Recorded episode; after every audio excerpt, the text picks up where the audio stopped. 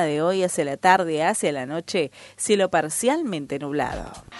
Entrevistas en primera edición, capítulo 3. Ayer el ministro de Ambiente de la Nación, Juan Cabandía, amplió información por las quemas en el delta del Paraná ante la justicia federal. Sabemos que también la provincia eh, colectó información respecto de lo que sucede justamente en esa zona este, para eh, ampliar eh, la denuncia. Vamos a hablar con Daniela García, que es secretaria de Ambiente de la provincia de Entre Ríos, eh, bueno, para conocer un poco más de, los detalles respecto de la denuncia que eh, presentó ayer el, ministro en el Juzgado Federal de Victoria. Daniela Víctor González de Radio La Voz, buen día. Hola, buen día, ¿cómo estás, Víctor? Pero bien, aquí estamos, Daniela. A ver, contanos. Bueno, mira, en realidad ayer yo no estuve presente, así que no, no, ah, estoy. pensábamos que la provincia también iba a estar. este No, no, no, no, no. Esa fue una audiencia que solicitó el ministro Cabandier al juez federal, eh, Federico Martín, el doctor Federico Martín.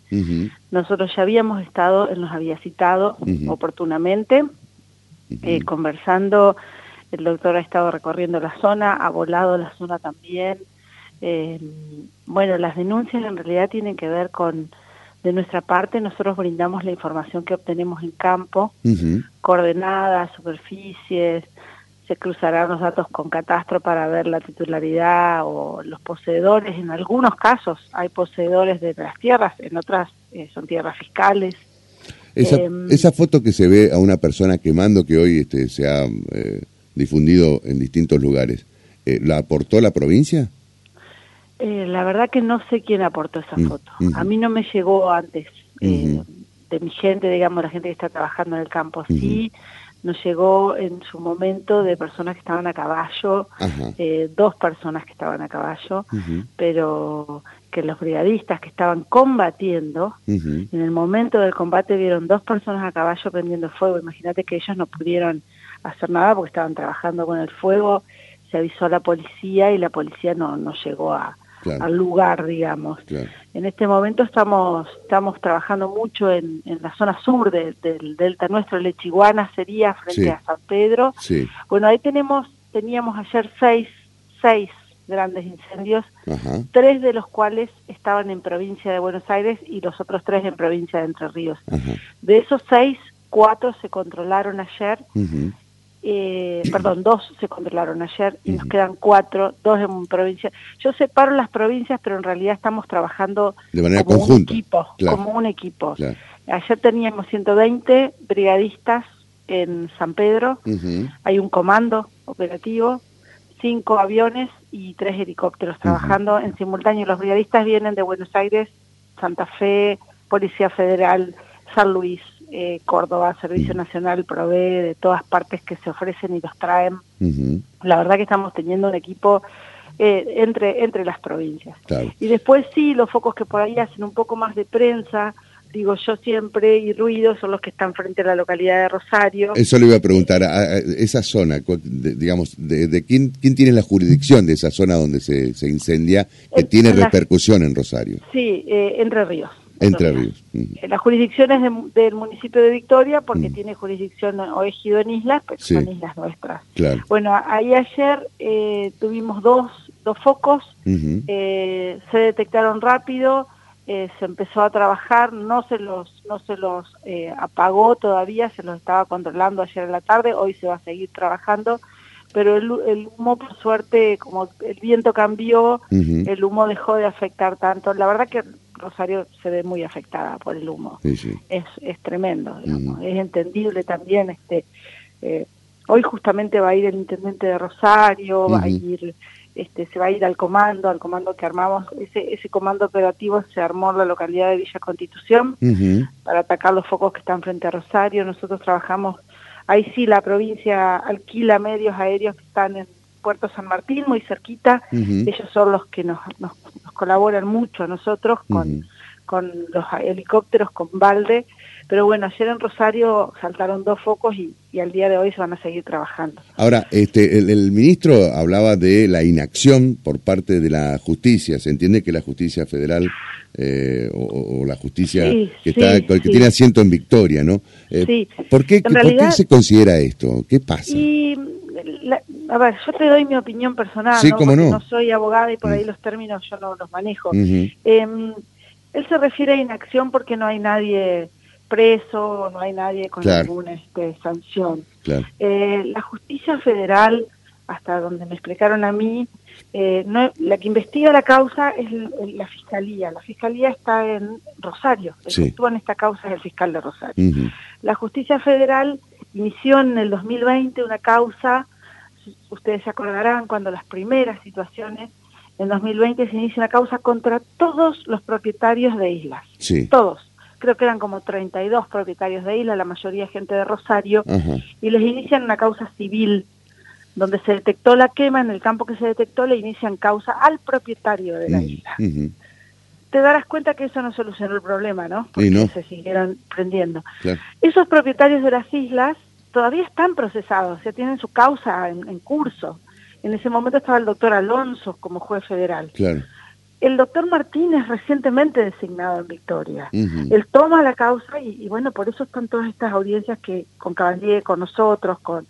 Eh, Perdón, entonces eh, infiero de esto que son causas que se iniciaron en el 2020 que recién ahora se están tomando mm, más declaración. No, no, no, no, no, no, no. a lo que me refiero es que la, justicia empieza a accionar en el 2020 sí. y lo que está haciendo el juez Martínez en este momento está tomando eh, nos está tomando declaración para nuevas causas, digamos. Ah, perfecto.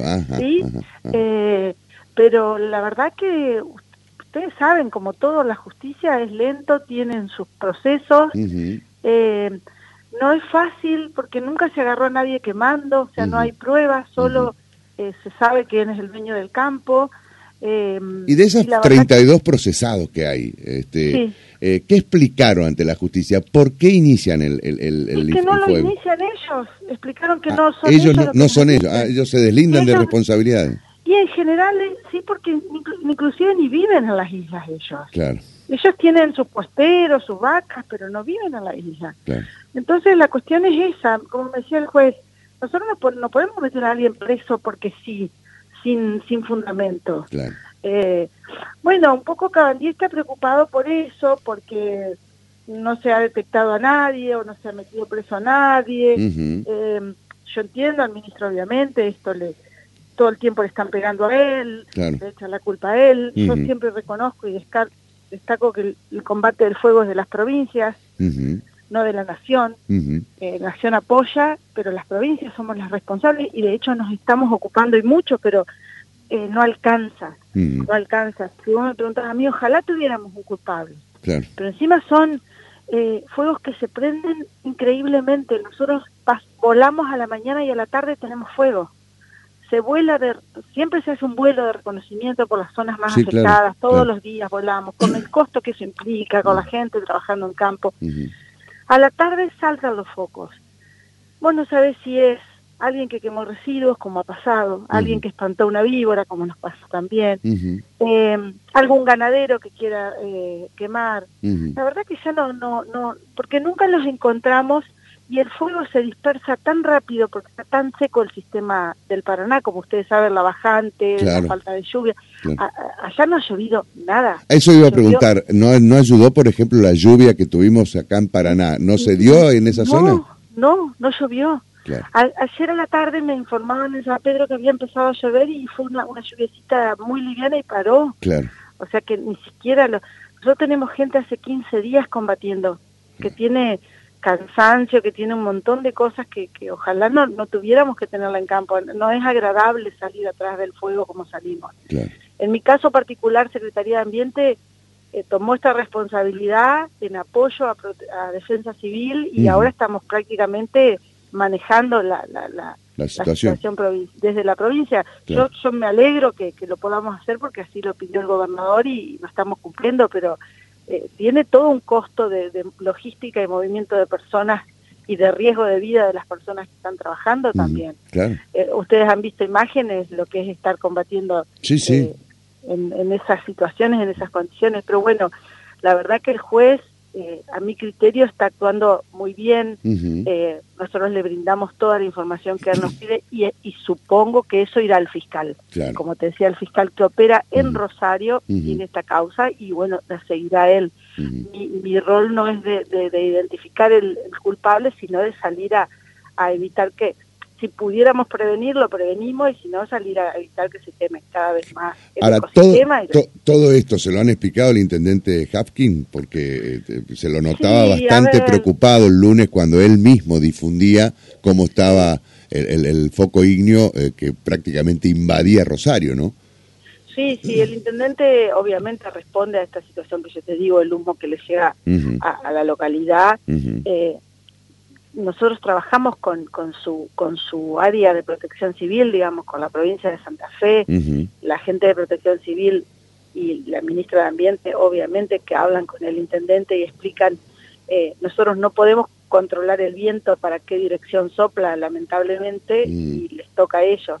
También debo decirte que en nuestras recorridas y en nuestros eh, levantamientos de infracciones, quienes prenden y quienes están en las islas nuestras vienen de ese lado también. No es, a ver, esto es una, una cuestión lógica, ellos están mucho más cerca que nosotros en el acceso por agua. Eh, ellos están en 15 minutos en, una isla nuestra. Y en los relevamientos que yo personalmente hice en su momento, en isla, eh, los propietarios y quienes están en las islas no son entrerrianos.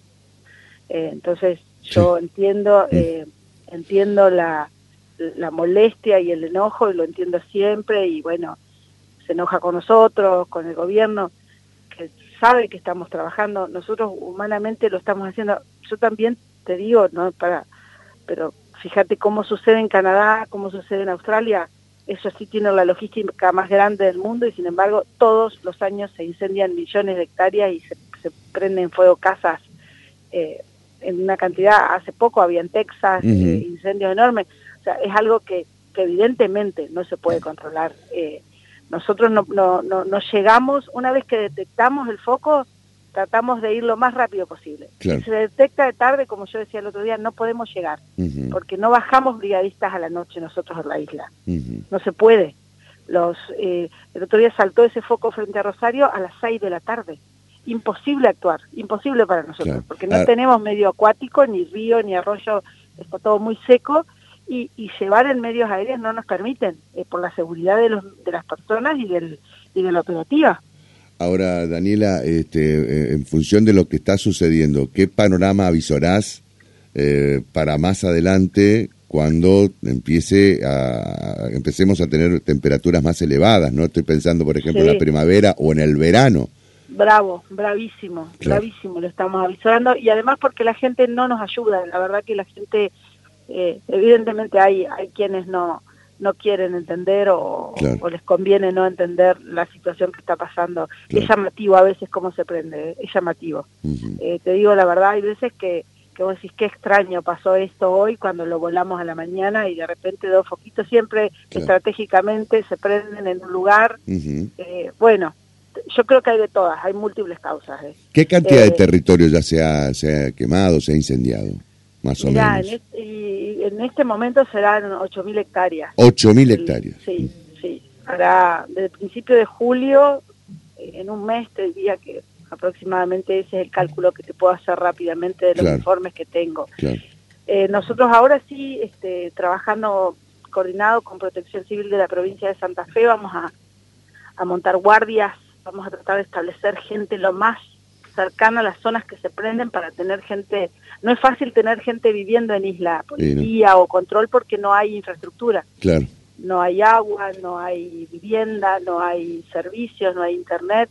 Esto opera mucho con medios de comunicación que necesitan tener esa logística. Claro. Pero bueno, eh, lo que estamos pensando, que lo vamos a llevar adelante, es una presencia policial dentro de lo que se pueda en islas para poder, sobre todo las zonas que ya conocemos, que son las más eh, que siempre tenemos algún problema, eh, y con algún tipo de tecnología que permita detectar, que permita volar, viste que ahora con esto de los drones, si vos tenés un operador eh, en el día, lo podés este, volar, bueno, eso es lo que estamos coordinando, a ver si podemos lograr eh, para que este verano, que se avisora tremendo, no nos, nos sobrepasa las capacidades de trabajo, eso nos está pasando ahora. Por eso está llegando gente de todos lados. Eh, la gente se cansa. Muchos son bomberos voluntarios que tienen sus, trabajos propios claro, Claro, totalmente. ¿Qué personal, qué cantidad de personal está trabajando del lado de Entre Ríos? Del lado de Entre Ríos, bueno, ahora tenemos 120 personas trabajando, eh, de los cuales eh, un poco menos de la mitad son entrerrianos, todo el resto viene provisto por el Servicio Nacional. Eh, teníamos, como te decía, gente de San Luis, gente de Buenos Aires, gente de Santa Fe, Ejército Argentino y Policía Federal, está colaborando muchísimo también. Eh, pero los, bomberos cuando actúan, la mayoría de los cuerpos de bomberos que trabajan son de bomberos voluntarios. Eh, la última, el tema es acá, por ejemplo, si se largara a llover, que por ahí te puede ocurrir, ¿no? Después, ¿cómo se mantiene? Porque imagino que la lluvia paga, ¿no? Este, después será, eh, digamos, el desafío de eh, que eso, que ese foco ignio no se reavive después que pase la lluvia, por ejemplo, ¿no? Sí, hay que quedarse por lo menos tres días eh, lo que se llama guardia de cenizas. Ajá. entonces se recorre el campo caminando y se va moviendo con herramientas que tienen los brigadistas, ¿viste? Se mueven las, las cenizas justamente para ver que no vuelvan a aprender, que no estén tan activas. Claro. Eh, si se activa, rápidamente se la apaga, y, mm, pero eso demanda que la gente se quede tres días más. Eh, operando, digamos. Claro. Y cuando tenés superficies muy grandes, tenés que tener mucha gente haciendo esa, esa guardia. Claro. Eh, se llama así, guardia de cenizas eh, a veces llegamos a hacerla y a veces no, porque se prende en otro lado y tiene que sacar la gente y llevarla a otro lado, ¿viste? Claro, sí, sí, totalmente. Eh, pero cuando estos días que hubo mm. mucho viento, las mm. semanas anteriores, te acordarás, sí, sí. el viento levantaba enseguida nuevamente el fuego. Es como en tu casa cuando hace fuego, ¿viste? Sí, sí, sí. Soplaba viento y enseguida volvían a salir llamarados hacia por Dios. Claro, sí, eh, esa, ese panorama, ese, esa escenografía lo vimos cuando fueron los incendios en, en los esteros libres verano, este, bueno, mostraban esas imágenes, exactamente. Fíjate vos, eh, mm. nosotros eh, en la costa del Uruguay tuvimos una situación muy grave en diciembre del año pasado, ¿te acordás? Claro. Prendió gran parte de la de lo que era eh, costa del Uruguay.